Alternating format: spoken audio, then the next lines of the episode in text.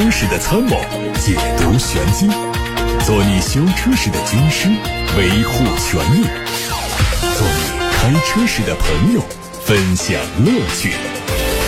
调频九二七，傍晚六点半，董涛说车，只和车友在一起。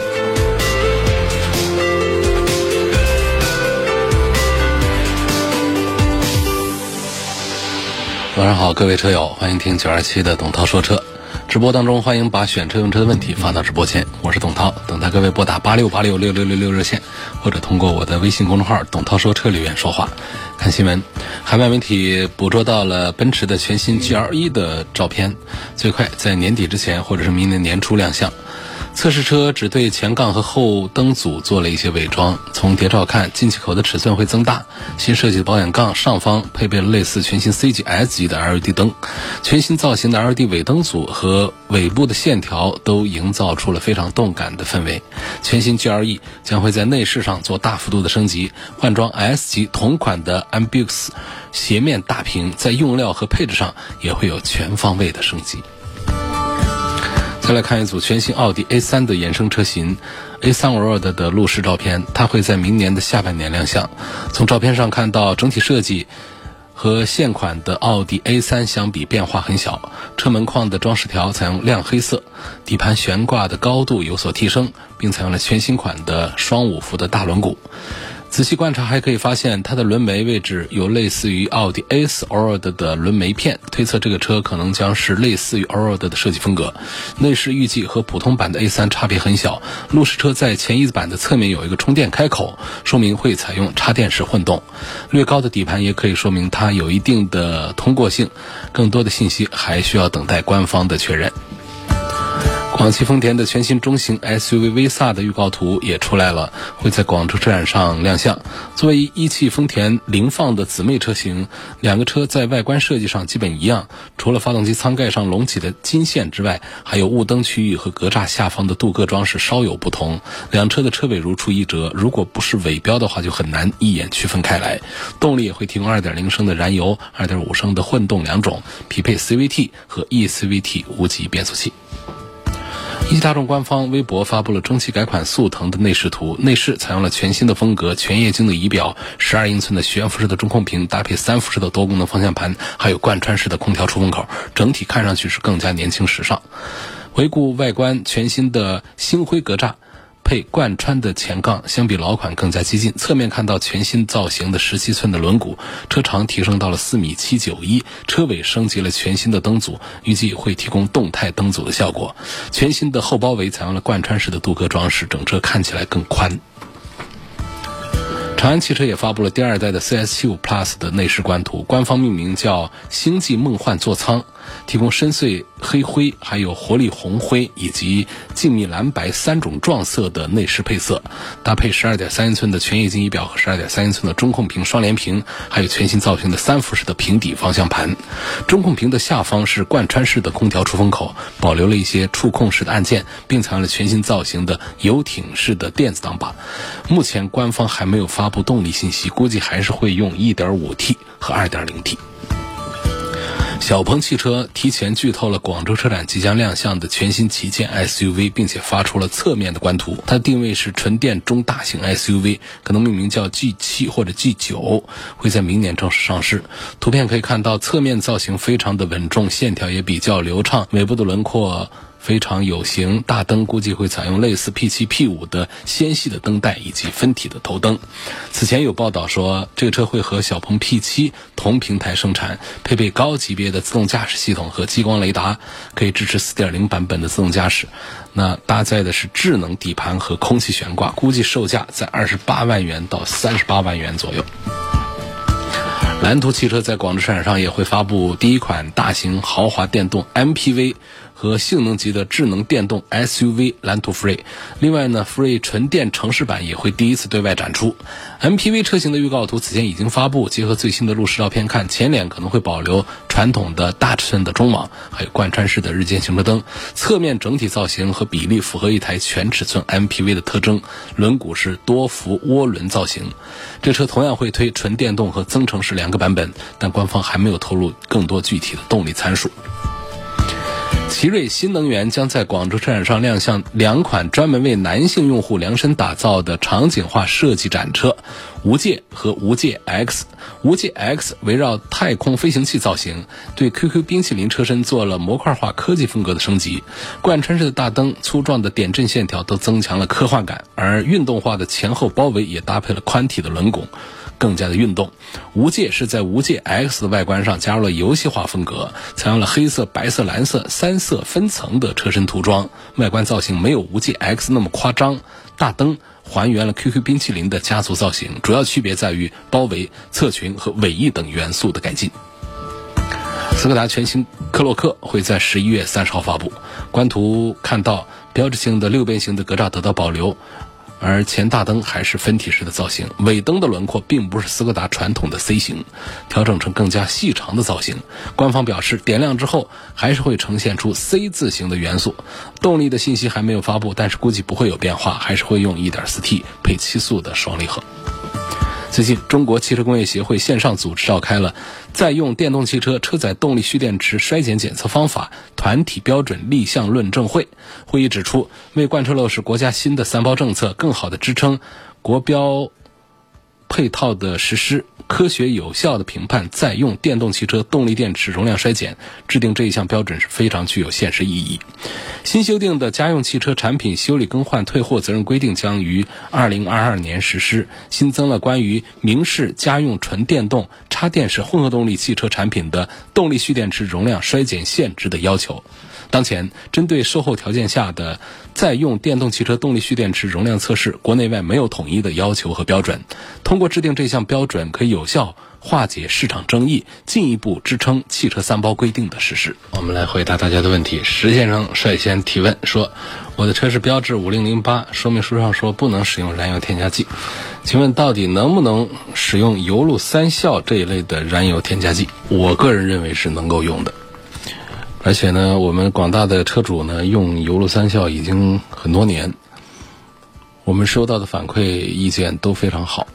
一个是在效果上，第二个呢就是在负面作用上。负面作用上基本上很少有消费者向我们吐槽说给发动机带来了什么不好的东西，顶多有的人极少数的说，我怎么没有看到明显的一些效果？这是极少数，大多数公里数比较大的这个发动机。使用了油路三效之后，能够感受到它带来的清除积碳这方面的一些效果。因为这个燃油添加剂呢，也分很多种，不能一概而论的说都可以用，都不可以用。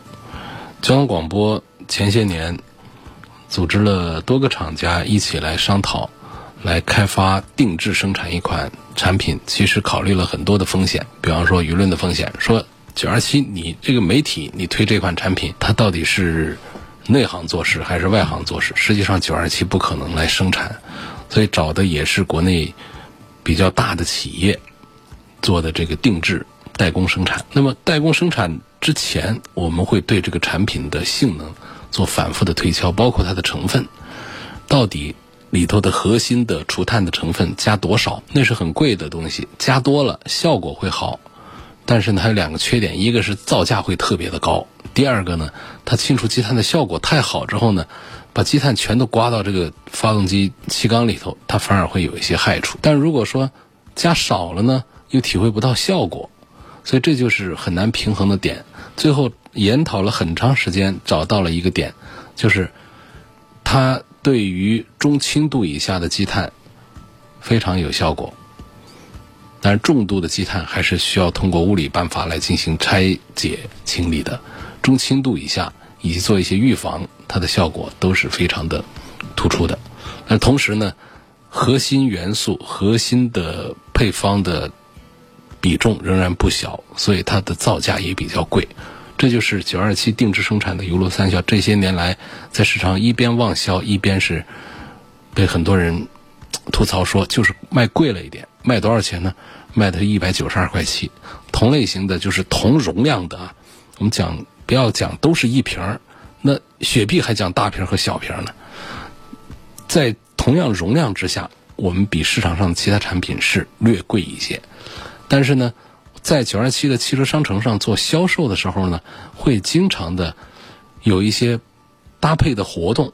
比方说买赠活动，一个就是买几赠几瓶油路三效，还有呢就是买油路三效送其他的一些东西，其实也是通过这种形式在做一些优惠。更何况到了双十一、双十二啊，尤其是到了交通广播的生日九月二十七号这一天，都会推出更大幅度的这个促销活动。那么在这样的时间点上来买到的。九二七定制生产的油路三小，其实它的价格不比别人家的贵的，但是我们不能说全等着这几个时间点来买，因为这几个时间点呢，每一次推出的量本身就有限。第二个呢，就是大家的车不能说都等到那个时候去加，平时呢，其实也没有说比这个双十一、双十二的就贵多少，让大家接受不了。也是在一个合理的价格上，大家可以上九二七汽车商城去看一看，那是一个电商平台，直接在微信里面搜九二七汽车商城关注，或者说通过楚天交通广播的官方微信公众号，在底下的菜单里面都能找到汽车商城，都可以买到油路三效。说在社会上也没有对外放开，说我们到加油站呐，到 4S 店到哪哪是不是都有？都没有，只有在电商平台上，在我们的一些汽车节目里里面进行宣传，才可以买到的。这一个封闭的一个私域流量当中做的一个销售，所以我觉得叫类似油路三效，其他的添加剂产品也很多，也有很多效果都很不错。但是交通广播定制生产只有一款，就是九二七的油路三效，是一个橘黄色的一个外包装和内包装瓶，大家认准这个。如果说大家使用这个九二七定制生产油路三效，说呃有一些负面的作用啊等等这样的，交通广播在这儿。在哪儿办公？在汉口解放道一千二百三十七号，在中央公园的旁边，在武广正对面，在这里。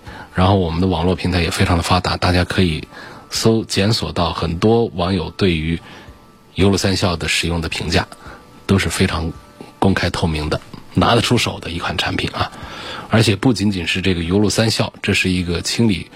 中重度、中轻度这样的积碳的，现在还推出了预防式的。因为我们常常我跟大家推荐，就是我们要几千公里之后啊，使用一次，公里数大了以后，跑个一两万公里之后，每五千公里加等等，就是对于我们已经发生积碳的，来添加这个油路三效，它贵一点。然后现在还推出了轻度预防的，价格也很便宜，并且呢可以时不时的添加。也没必要说等到积碳生成之后再添加。这个产品呢，现在也已经在九二七的汽车商城上上市，叫油路伴侣，大家可以到九二七汽车商城上去找找看啊。至于说我们有一些汽车厂家的说明书上写这个不让添加呃燃油添加剂，我觉得厂家还是比较保守，因为油路上的一些东西呢，市面上的各种产品呢琳琅满目，有的是正规厂家生产。有的呢，它就不那么正规；有的没有效果也就罢了，就像我们吃药一样的，吃面粉做的，它起码它对身体无害，它耽误我们病情。但是说有一些它有毒害作用的，那可就更糟糕了。所以有一些添加剂呢，确实不正规，加进去之后对我们发动机还有伤害。所以汽车厂家说明书上这么来写，我觉得是比较严谨的一种做法。下面有个网友呢，希望我能够聊一聊极氪零零一。说三十万左右的质感、豪华空间等，我感觉不好选。特斯拉否决掉，内饰不是我的菜。极氪零零一这个车常常被大家拿来跟这个特斯拉 Model 3做对比，呃，也确实是我们自主品牌里面做的比较有竞争力的、比较有实力的一款产品，所以才拿它跟特斯拉 Model 3来做对比，让在产品力上。不输给 Model 3，尤其是这位朋友说内饰不喜欢特斯拉，这个是属实。特斯拉的内饰确实做的比较简单，甚至是比较简陋。因为特斯拉认为他的车主不关注这些点，他车主关注的是那个屏里面的生活，关注的是这个车作为一个简单的一个电动的代步工具带给我们的便利。所以我觉得，如果拿这个极氪零零一来跟特斯拉的 Model 三对比的话呢，你这个纠结，我觉得也好解开。如果说你想有着更快的提速、更灵敏的转向、更强劲的运动性能，一个人独自灿烂的话，那么特斯拉的 Model 三是更合适你的。那么面对家用和个人需求都想兼顾的运动性能同样不差的，你又想。更加有档次感、更加舒适、静谧、更加大空间的话，那么极氪零零一肯定是一个最平衡之选。所以目前呢，确实网络上关于这个极氪零零一呢也有一些争议啊，这也值得跟大家来聊一聊。从一推出来，好像是两个月什么卖断货吧，然后呢又只用了几个星期，就出了一个舆论上的一个风波，口碑崩塌。让大家对这款产品呢迅速的又失去了热情，呃，关注了极氪零零一的，对我刚才说的这话就一定是有感触的，就是有一个涨价减配的风波，我记得是那一阵子搞得吉利也很被动，也很尴尬。我觉得当时出现涨价的主要原因，可能还是极氪根本就没想到它订单。这么快就排到了二零二二年，而二零二二年呢，国家补贴又会大概率缩水，所以呢，吉利呢，它也不是叫调价，它只是把售价的口径调了一下，我们这消费者这就觉得被忽悠了，没法接受。但实际上，吉利这个方面呢，他们也没办法接受，就是它本身是以很高的性价比来打动用户的，卖二十几万，成本是很高的。如果再加上国家的补贴在二零二二年缩水的话，那么吉利它本身也无法承受。所以两边都无法承受，他只好修改了这个售价的口径，这是一个涨价。那么关于减配呢，确实是有几个点，一个就是它的充电八百伏变成四百伏是吧？第二个就是呢后排的隐私玻璃，第三个是可变天幕变成选装，还有副驾驶通风要选装，还有一些其他的套件需要选配等等，让很多人顿时对它失去了关注，因为好像是消耗了我们用户的一些信任啊，伤害了一些用户的。感情啊，然后大家认为这一方面是一个涨价，另外一方面是一个减配，所以闹的是算是一个危机。实际上呢，我们会发现呢，就这当中呢还是挺有意思的。这里面有文字游戏的成分在啊，就是在宣传上呢，你真要是拿出来对簿公堂的话，会发现极客从来没有宣传说我这个零零一是八百伏充电，为什么呢？因为他在前面的宣传里面是怎么说呢？就是。这个平台支持八百伏的充电，于是我们的消费者就觉得，那这个车肯定就是八百伏的充电。而事实上呢，具体到零零一这个车上呢，给四百伏的充电，你说是虚假宣传吗？证据不足。这个点为代表的其他的几个点呢，类似也是这样的，就有一点文字游戏的，就是说，我觉得极客没有明确表示零零一这款产品上会配那些配置。但是呢，他又在宣传上起到了一些实际效果，就是让用户或多或少的认为会有这些配置。就可以说，无论极客有没有主观上存在故意误导消费者行为，但结果上已经形成了误导，要不然我们的消费者不至于那么的寒心。这事儿呢，反正已经都过去了啊。因为刚才有朋友问起来了嘛，我们就再聊他两句，就这么一个事儿。我觉得不是说为极客开脱啊。必须要说明的就是，所有的故意诱导和夸大宣传呢，它都是不应该的。而且，如果出现这样的行为呢，怎么批判都不为过。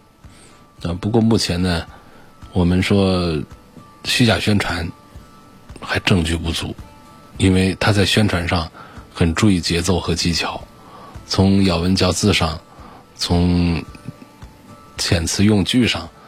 都搞得很精准，几乎是拿不到什么把柄的。我觉得极客应该更坦诚的跟用户沟通，找到一个大家都能接受的解决办法。确实啊，就是我们不应该让一个初露锋芒的中国品牌，在这个信任的问题上翻了船。因为这个车确实，我们单纯的讲它的产品力的话，那是很强大的。设计非常的漂亮，内饰用料做工极其的讲究，卖二三十万，直接可以跟四五十万的车来 PK 这个内饰啊、配置啊、性能各个方面。而且吉利的这个平台呢，也确实是比较强大。这个纯电动的产品，说它的产品力来跟特斯拉的 Model 3来做 PK 的，它是有胜算的。这款产品，我们也希望能够代表我们的中国品牌走向世界，越来越好。看来，关于这个新势力、新品牌的提问呢，就一下子把大家的兴趣给聊起来了啊！还有朋友在问高和，高和这个 HiFi Z 这个车怎么样？这个是刚刚发布的啊，长得很科幻嘛。大家最记得住的是什么？就是它的门，很科幻的多个门，到处是窗，到处是门。别的呢，其实也没大记得住啊，不好怎么评价这个产品，因为我们作为车评人呢，还是经常会停留在传统车的这个角度上来做评价。但是呢，这些互联网造车呢，根本就不是按这个套路出的牌，你也很难说从某些方面来表扬它或者是批判它。总之呢，感觉就是它在宣传上呢，还是有一些让我们接受不了的一些新词，什么数字灵魂呐、生命感呐。等等各种新词啊，堆砌在它的宣传物料当中，但是呢，就很少提到动力啊这些方面的一些东西。这个合理不合理呢？其实，在新的汽车世界里面，可能这个也合理，说不清楚了。就是说原来的 h i f X 这个车呢，就是六扇门的造型，独树一帜，很多人为这个买单。再加上创始人丁磊啊，就是和贾跃亭并肩作战的那个丁总啊，呃，一起做的这个车，长得也很像。FF 高和究竟属于高端的未来还是本土的 FF？我觉得现在还是说不清楚。我对这款车的评价仅限于此，我没有办法再深入，我也接触不了更多关于这个车的内部的消息。欢迎各位继续听董涛说车。刚才播广告的时候，我在干嘛呢？我在翻字典。为什么要翻字典呢？有一位网友的名字叫水煮吊瓜子啊，非常友好的给我做一个提醒，发来一个截屏。他告诉我说，一个木字旁加一个手册的册组成的这个字呢，在汽车上我们常常会说到一个词叫格栅，我读的是栅。他告诉我说，用在汽车上应该读山，然后这一下子我汗就下来了。为什么呢？因为我。较早十几年前做汽车节目，涉及到“格栅”这个词的时候，因为当时就有很多音视频的节目和场合里面，别人都读的是“格栅”。那么现在的话呢，我们比方说喜欢看视频呐、看抖音呐、看车评啊，不管是看什么，就是只要发声音的这样的媒体平台上，百分之九十九点九九的人遇到汽车上的这个词。格栅的时候都会读格栅，我就一个人在这读格栅格栅，我自己都读的不好意思。因为说我很早我查过字典，当时翻的一本字典上呢就一个读音栅，没有其他的选项。新华字典。然后呢，后来呢又有探讨，呃，探讨出来结论就是说较真一点的其实是读栅，但日常用语当中呢就习惯性的很多人把它读成格栅。呃，因为这个读格栅呢，实在是不好听也不顺口，但是格栅呢，就听起来就顺一些，啊，这是一个意思。那么还有一个意思呢，就是说，你要是读格栅呢，你显得不够规范；但你要读格栅呢，你又显得不够专业，因为在行业里面大家都读山，所以呢，就是有这样的一些背景之下呢，刚才心里确实又搞得没底了。我们当广播的。那直播室调音台上呢，就永远会放着一本字典。我们还是以字典为准来说啊。手上呢，这本我们所有的主持人都快翻烂了的字典，因为大家随时都要遇到拿不准的，都得拿出来查。红皮儿的，很多人都见着非常眼熟的那个大词典，《现代汉语词典》第六版，商务印书馆。这个第六版的印刷时间呢是二零一二年吧？好，这个不重要吧？反正手上就拿的这一本，不管它权威不权威吧，反正我们主持人都翻的是这一本，这也是我们在新华书店里面能买到的最多见的一个红皮的那个那个厚的那个大的版本。那么这里呢，我查到了“格栅”这个词，“格栅”这个词呢，居然出现了多音，但是呢，这个多音呢，据说呢是一个新词了，作为一个新词，新的发音推出来，就是它只限于在物理。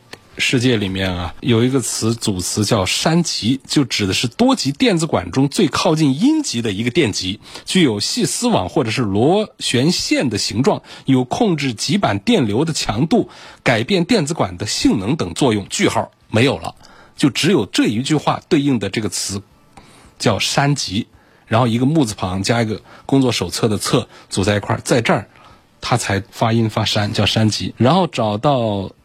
它的最常用的栅这儿呢，解释说栅栏包括铁栅栏、木栅栏、栅栏门，然后还有用铁条、木条等做成的类似篱笆，而且又比较坚固的东西。然后还有一个词叫栅子，就是方言了，用竹子、芦苇等围成的栅栏，有的带顶，多用来圈住家禽等等，就可见呢，我们汽车上的这个水箱前面的这个横网的、竖网的等等，这个东西似乎应该是更像栅栏当中的含义啊，而不是那个多级电子管中最靠近阴极的一个电极，对不对？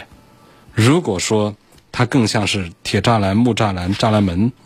那么，在汽车上的格栅，我们是不是还是应该读格栅呢，而不应该读格栅呢？留给大家一起讨论吧。反正这个语文里面的事儿呢，它很容易起争议啊。大家可以一起来探讨一下，在汽车上的这个格栅到底是读栅还是山？反正现在呢，出声音的媒体上。百分之九十九点九九的都在读格栅，我自己读这个格栅读了多年，每每听到别人都读格栅的时候，我自己心里也都没底。可是我把新华词典翻开之后呢，我心里又有底。那过几天我心里又没底，因为确实是很多很权威的啊播音员主持人们都在读格栅。哎呦，这把我给头疼的。